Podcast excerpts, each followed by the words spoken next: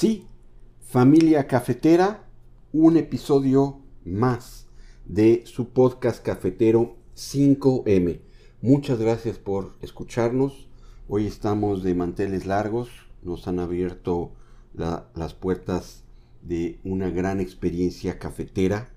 Está con los micrófonos de ustedes, familia cafetera, los micrófonos de 5M. Hilda Luna de Café Luna. Muchísimas gracias, Hilda, por primero dejarnos eh, robarte un poquito de tu tiempo para esta entrevista, luego por este delicioso café, Café Luna, que estamos ya por, esperemos que varias tazas, está muy bueno, este, y por estar aquí con la familia cafetera de 5M, que es tu familia. Muchas gracias. No, gracias a ustedes por, por invitarme a participar en este podcast. Creo que es un, un proyecto increíble y es un honor. Muchísimas gracias. El honor es nuestro de toda la producción de 5M y el proyecto es de, para y por la familia cafetera, que somos todos bebedores, este, productores, baristas, tostadores, como tú, Hilda. Este, ahora sí que la, la pregunta recurrente de esta primera temporada, familia cafetera, spoiler, primera temporada, es, Hilda, ¿cuál fue, si recuerdas, tu primer café? Sí, claro que me acuerdo. Mi primer café fue un café soluble de Nescafé. ¿Mm? Todos eh, iniciamos así. Sí, eh, mi mamá tomaba café y yo me moría por sentirme grande con ella y me hacía mi café con leche. Entonces calentaba la, lechita y le ponía café en Nescafé y bueno, yo me sentía maravillosa y feliz de, poder tomar café y sentirme grande. E, esta pregunta la hemos tomado como estandarte porque familia cafetera pueden ver al barista campeón de, competencias, eh, un gran brubar este, que lo respalda o un tostador con premios sabor y todo eso, pero pues no todos nacieron en, en cuna de cafeteros, o sea, es un proceso. Claro.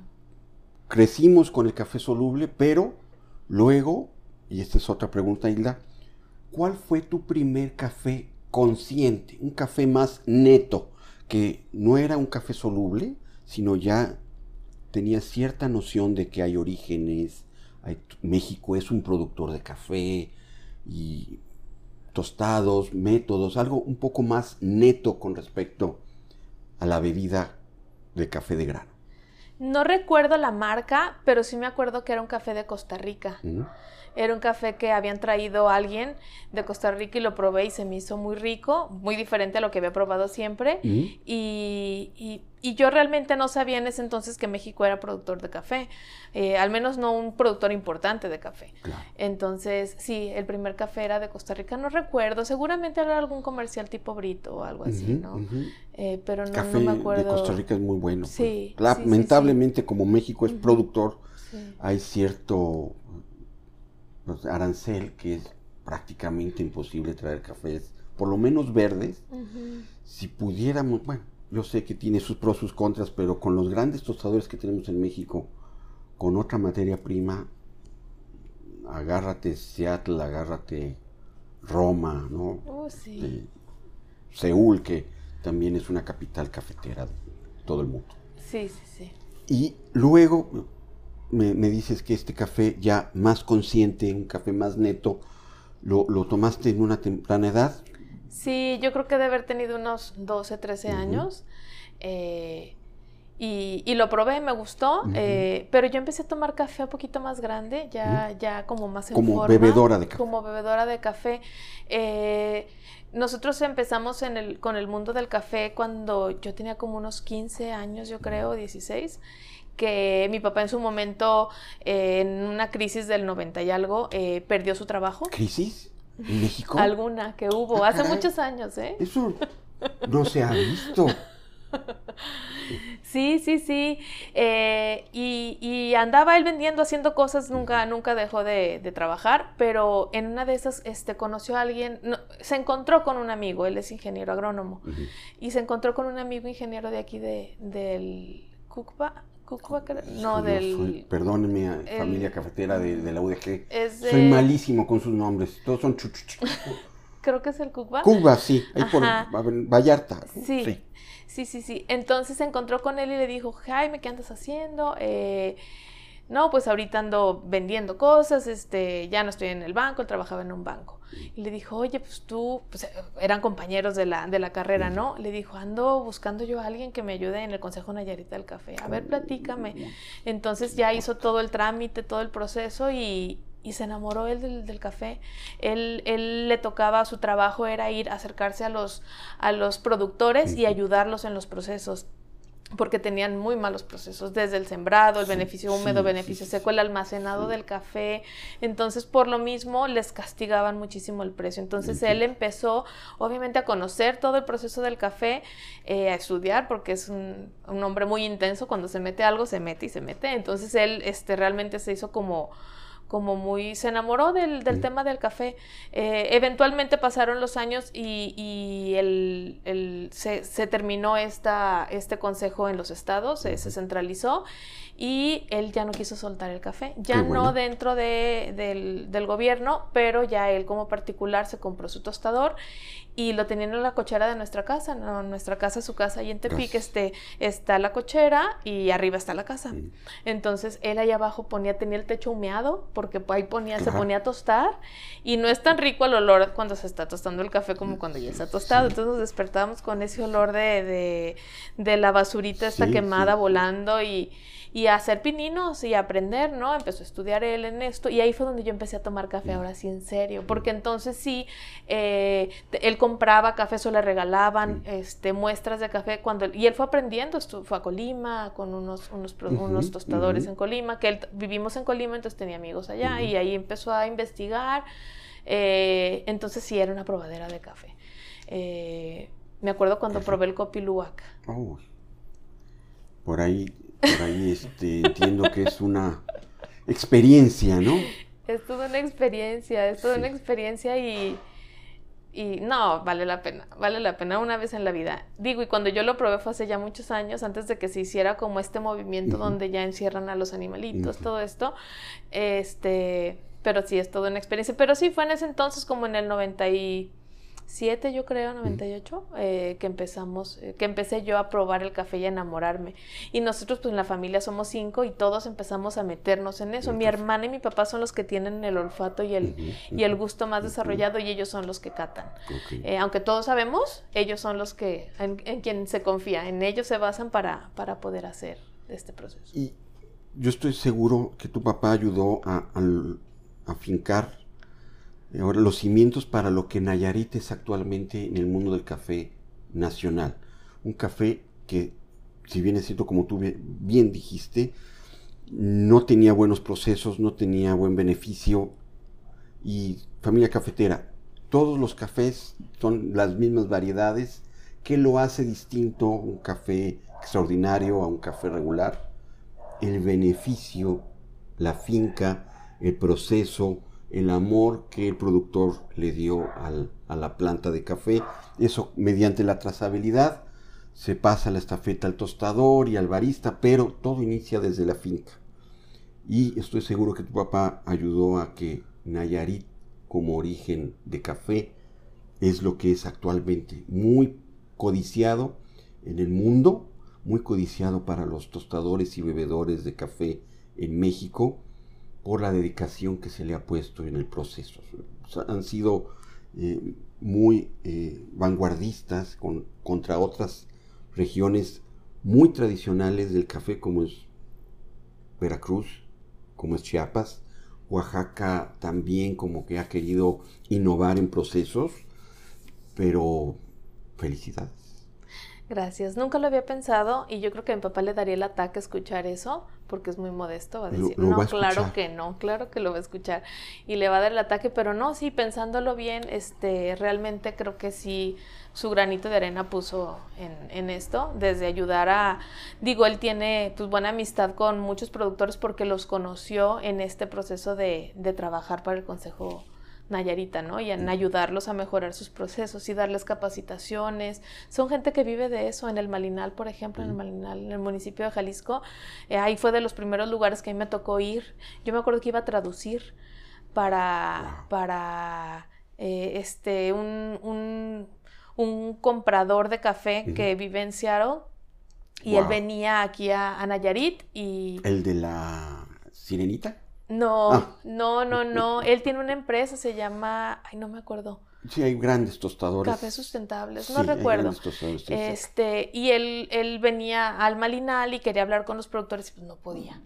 Entonces yo iba de traductora, mi papá, vamos, te, llevo. Y me llevaba y no, este, desde llegar al, al pueblo, que es como, eh, está entre la sierra, entre las montañas, el café es espectacular, el café del Malinal.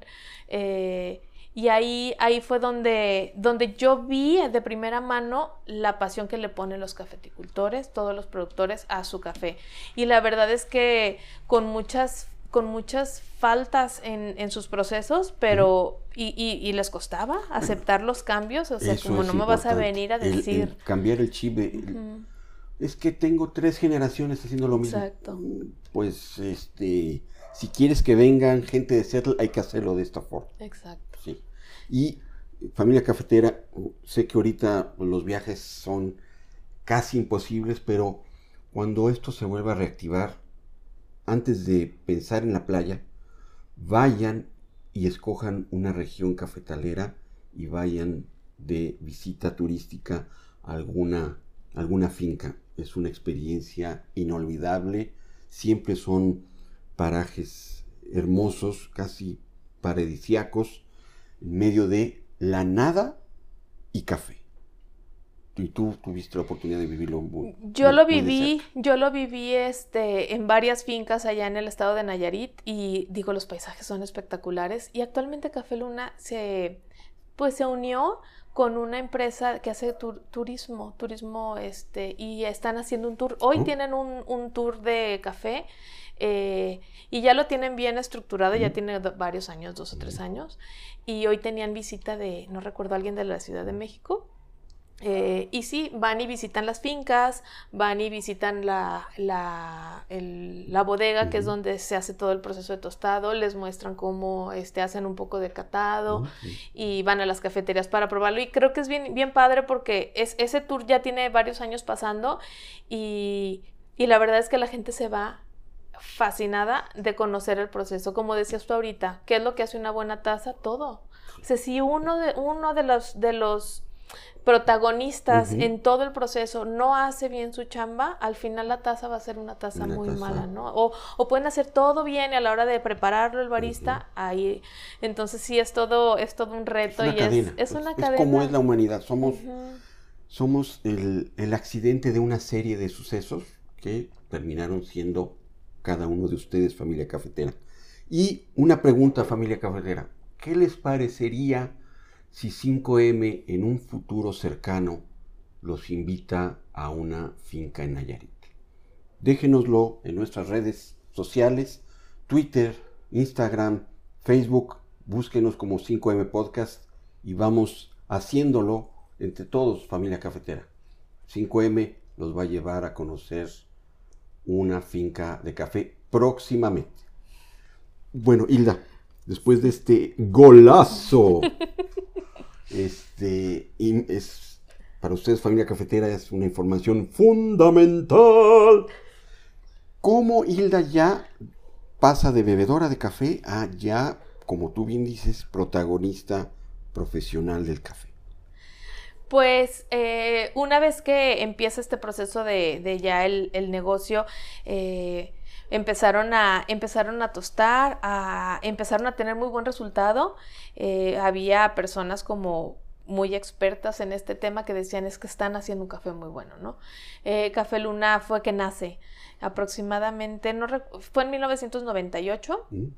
Que nace Café Luna, sí, apenas unos años. Eh, nace Café Luna y a mí me toca estar en año sabático. Yo oh. acababa de regresar de Boston de un año eh, de trabajo y estudio y, no había entrado a la universidad, entonces me dijeron, ¿sabes qué te toca? Entonces se abrió el primer expendio, era un local súper chiquito donde se molía el café para llevar. Eh, poco a poco la gente empezó a pedir y empezó a conocer, ¿no? Empezamos con una cafetera, creo que Krups, casera. Sí, era una, era una Krups casera y ahí les preparábamos, mi papá me enseñó cómo preparar y mi hermano y era yo la que, la que preparaba el cafecito y poco a poco fue creciendo. Yo era la barista. Yo creo que muy chafa barista al principio. Pues mira, con la taza que nos acabas de servir, no creo. No, pues la gente volvía, entonces no creo que a lo mejor no era tan mala, pero sí este, teníamos nuestros clientes y clientes que, que fueron pasando los años, 10, 20 años y siguen siendo nuestros clientes, aunque afortunadamente ha habido un auge en cafeterías, en el mundo del café, en, todo, en todo el mundo y en Nayarit pues no es la excepción, empezaron a abrir diferentes cafeterías y sí, pues mejoran al haber competencia, pues nos movemos todos a mejorar, ¿no? Pero, pero sí es como algo muy eh, muy satisfactorio ver que la gente a lo mejor iba y probaba otros cafés y terminaban regresando. Es que Café Luna Nayarit, o sea, no tiene, no tiene igual, ¿no? Eh, y ahí fue donde yo empecé a, especializarme un poco, eh, un poco a fuerzas, a fuerzas en cuanto a forzada, no que no quisiera hacerlo, sino que pues te toca irte a... El día a día te tuvo que poner enfrente de, de, estudiando el café. Exacto, y desde los procesos, desde la preparación del café, eh, pues las variedades.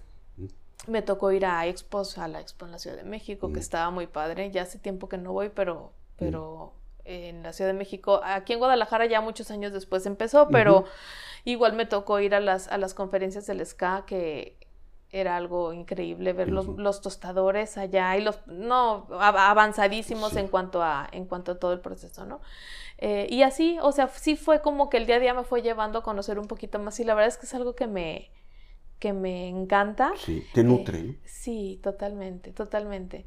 Y, y bueno, em, siento que me ha tocado mucho eh, como un poquito mm, alfabetizar. Evangelizar lo decimos bien. 5E.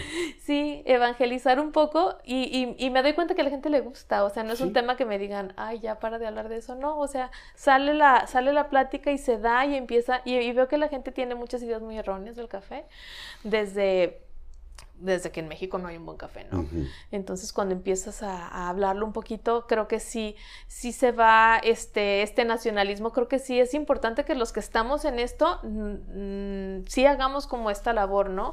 De, obviamente está padrísimo comprar café de Colombia, café de donde venga, ¿no? De, del que sale de, de, sálvase la parte del animalito, también debe ser, ¿no? Ese. Pero creo, pues, este, mi gurú de café me, dijeron, no hay mejor café que el fresco con un tostado reciente. ¿Y dónde lo podemos encontrar?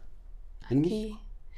Sí, yo este, digo, actualmente vendo café y de repente me preguntan como, como cuál es su, o sea, ¿por qué voy a comprar tu café, no? Y yo es lo que les digo, puedes tener un café de una excelente calidad, con unos procesos increíbles, con una, un tueste perfecto, con un almacenado perfecto, pero que va, tienen una vida de anaquel de seis meses. Entonces cuando te llega aquí a, tu taza, a tu, a tu casa y te lo tomas, pues no deja de ser un café viejo, podría ser excelente calidad, pero no deja de ser viejo. Entonces creo que sí es una, una gran idea consumir local. Eh, las empresas que, aquí tuestan eh, cerca son gente que te está tostando al día. Entonces estás tomándote un café. Este café ustedes están tomando fue tostado el 5 de septiembre. O está mm, recién, recién tostado. Eh, entonces se nota ahí, aparte de que es un café de muy buena calidad con un tostado suave, además está fresco. Claro. y esto que estás diciendo es porque compramos café en las cadenas de supermercado, ¿no? Que no sabemos ni qué origen, ni qué variedad, ni qué tostado, ni cuándo se tostó y cuánto tiempo está almacenado. Pues familia cafetera, es el mismo tiempo que van a invertir yendo con su tostador de confianza, con su barista de confianza y apoyan a nosotros, la familia, y tú, la familia cafetera. Hablando de café netamente, ¿qué café toma Hilda? Yo tomo café Luna de Nayarit, la mezcla de la casa. Muy bien. Eh, la mezcla de la casa es mi favorita. Tenemos varias, varias eh, presentaciones. Eh, el café gourmet, este que están tomando ustedes ahorita es café gourmet, es seleccionado a mano. Ahí, previo al tostado, se hace una selección donde se quitan los caracolillos, los que son muy grandes, los que están un poquito rotos. Aunque Café Luna compra café de muy buena calidad con muy pocos defectos, número de defectos por, por taza, eh, y es un café de muy buena calidad. El gourmet, ese de plano, antes de ser tostado, sí es seleccionado y es así, es un proceso muy artesanal y sí de una taza más limpia. Aún así, yo prefiero el café mezcla de la casa, es mi favorito. Eh, me gusta el café suave y ha sido una de las cosas que nos hemos enfrentado a la hora de venderlo porque dicen no pinta. La mm. gente está acostumbrada al café que pinta, que haces hacia la taza y se ve amarillo. Sí. sí, está sobre tostado o trae algún este algún caramelo, algún estas cosas que de repente se usan. O no tiene café. Garbanzo. Sí, sí, sí, sí, a todo. Eh, pero una vez que, se platica, que se explica que eh, eh, y la gente lo entiende, la verdad es que ya lo prueban y dicen, no. Pero a mí sí, así me gusta suave, suavecito. Café de la casa Luna. Café Luna. de la casa de café. ¿En qué método, Isla? Y mi favorito es la prensa francesa. Muy bien. He intentado varios métodos. Eh, cuando tuve mi cafetería, eh, fue, teníamos varios métodos de, extracción y se ofrecía. En el menú venían este, el Aeropress, eh, eran varias. B60 filtración. Todos. El tuyo es prensa francesa, inmersión, una taza honesta, una taza donde desnuda el café, ahí prácticamente en la prensa francesa te va a hacer una, un escaneo para que los millennials nos, nos entiendan. Si hay un defecto va a salir en la prensa francesa. Sí, sí, no hay. Lo que, lo que, lo que ves es lo que hay con la prensa francesa. Y, por ejemplo, es la única manera, bueno, yo en lo personal, en la que tomo un café sin ponerle absolutamente nada, ni un nada. O sea, el café cuando lo preparo en prensa francesa y es, un buen café, pues puro, ¿no? Sin, sin, necesidad de agregarle nada. Cuando tomas de repente un café fellito, le vas poniendo azúcar y cremita y le vas añadiendo, ¿no? Para ahí marear los, los, los, sabores. Los, los defectos. ¿Dónde podemos encontrar familia cafetera? Porque ya ya nos antojaste otra taza. Para la familia cafetera, ¿dónde puede conseguir tu café, Hilda? Eh, nuestro café lo podemos, nosotros lo vendemos aquí en Guadalajara, no tenemos una, un expendio de café, pero nos pueden contactar por nuestra página de Facebook, Café Luna de Nayarit, Guadalajara. Ok. ya, ya escuchamos, familia cafetera, dos tipos, que es la mezcla de la casa, gourmet, que tienen distintos perfiles de tostado, nada más uno que es medio, ¿cómo, qué, variedad pueden encontrar con Café Luna? El perfil de tostado es medio en todos, en todas nuestras presentaciones. Eh, Muy importante. sí, solamente tenemos una presentación que se vende generalmente a cafeterías, donde viene una proporción de café tostado expreso. Entonces tiene un, no recuerdo las cantidades, pero si mal no recuerdo como un 70% de café tostado medio y, el resto de, de, espresso y ese café lo utilizan en, cafeterías. Pero es el único caso en el que vendemos, bueno, o el espresso, ¿no? El espresso también se, maneja. Pero tenemos descafeinado. Oh, muy bien. Café descafeinado. Ese se, se manda a descafeinar a, creo que Veracruz, en un proceso natural, no tiene, libre de químicos. Sí. Eh, también tenemos el café. No se van a dar cuenta, familia cafetera, que es descafeinado. No. Se los aseguro. No, no, no, de verdad. Eh, no por porque les altera la cafeína, sino por el sabor. No hay, no hay prácticamente diferencia y el tostado, bueno, el proceso lo lleva Café Luna, el proceso de tostado entonces eh, es muy rico el, descafeinado. También tenemos el café de olla que es riquísimo, utiliza canela natural. Eh, tenemos dos proveedores de canela, eh, uno de Veracruz y el otro no recuerdo de dónde. Y el piloncillo también es de muy buena calidad, de San Luis Potosí. este, entonces, bueno, todos los, todos los insumos que se, que se utilizan para, para el café de olla hace una taza deliciosa. Los, los contactan por Facebook, Café Luna. Café Luna de Nayarit, de Nayarit Guadalajara. ¿Cómo vamos? Eh, ¿Nos llevan nos ponemos de acuerdo, ¿cómo sería el, Sí, nos ponemos de acuerdo. Bueno, actualmente estamos vendiendo en tiendas, mm, entonces eh, tenemos, eh, tenemos vendedores en las rutas y, por ejemplo, cuando, cuando quien nos está pidiendo café va, está en un lugar donde tenemos ruta, se los mandamos con el, con el vendedor. A domicilio. Ajá, o a la tienda de, que esté cerca de la persona, ¿no? Pero si no, si esté con un mínimo de compra, ahí de mm. repente se organizan y entre varios piden y si les llevamos, o nos ponemos de acuerdo, nos vemos en un punto, punto medio. Actualmente sí es una desventaja que no tengamos un expendio donde eh, eventualmente queremos, obviamente, Lo van a tener. hacerlo. Yo, sé que iniciar algo en estos meses, bueno, en este año, más no un podcast, siempre es oportuno hacer un podcast en cualquier momento. Eh, es difícil, pero con la calidad que tienen y a lo mejor a alguien del otro lado de los micrófonos, familia cafetera, a lo mejor le interesa poner un expendio y este y lo vas a tener. Eh, presentación de kilo tenemos, cuarto tenemos eh, cuartos medios kilos, más bien cuartos y medios. el, kilo realmente lo vendemos como masa cafeterías, sobre todo por el tiempo, o sea, es, siempre recomendamos que, que compres lo que vas a consumir en un lapso de 15, 20 días máximo, entonces entre medio kilo y un, eh, entre un cuarto y medio kilo es lo recomendable. Ok, ok. Y familia cafetera, 5M los va a invitar a que prueben este café mediante un giveaway 5M se los va a hacer llegar. Cuatro cuartitos de la mezcla de la casa que le gusta a Hilda.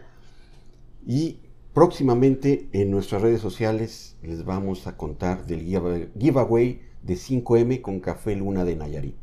Para que estén pendientes en nuestras redes sociales, familia cafetera.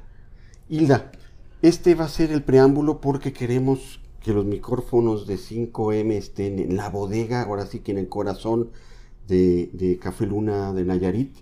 Y este, digamos que es el preludio para lo que queremos hacer, que nos platiques ya estando ahí de cada uno de los distintos eh, presentaciones que tiene eh, Café Luna. Te agradezco mucho, Hilda, por el café, por tu plática, por invitarnos por aceptar la invitación de, 5M. Y esta no es la primera y la última que Hilda va a estar aquí en 5M. Tiene también un eh, oficio de, de educación, de educadora, y vamos a evangelizarlos, familia cafetera, aunque ustedes no quieran. Díganle no a las capsulitas y al café soluble. Muchísimas gracias Hilda, muchas gracias a toda la producción de 5M y en especial a ti familia cafetera por escucharnos y pendientes del giveaway de 5M con Café Luna de Nayarit. Síganos para eso en nuestras redes sociales, Instagram, Facebook, Twitter, 5M Podcast.